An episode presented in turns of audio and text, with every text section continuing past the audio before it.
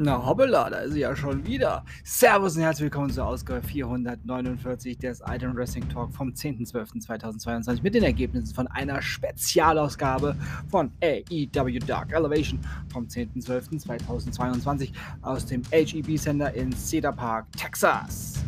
Ja, es gab eine kurze Spezialausgabe von AEW Dark Elevation und hier die Ergebnisse. The Kingdom besiegte Adivalu und Sal Moscott. Athena besiegte Maddie Ranowski. Top Flight besiegten The Factory-Mitglieder Aaron Solo und Nick Comorodo. Und Juice Robinson besiegte Hagain Shino. Ja, das war's.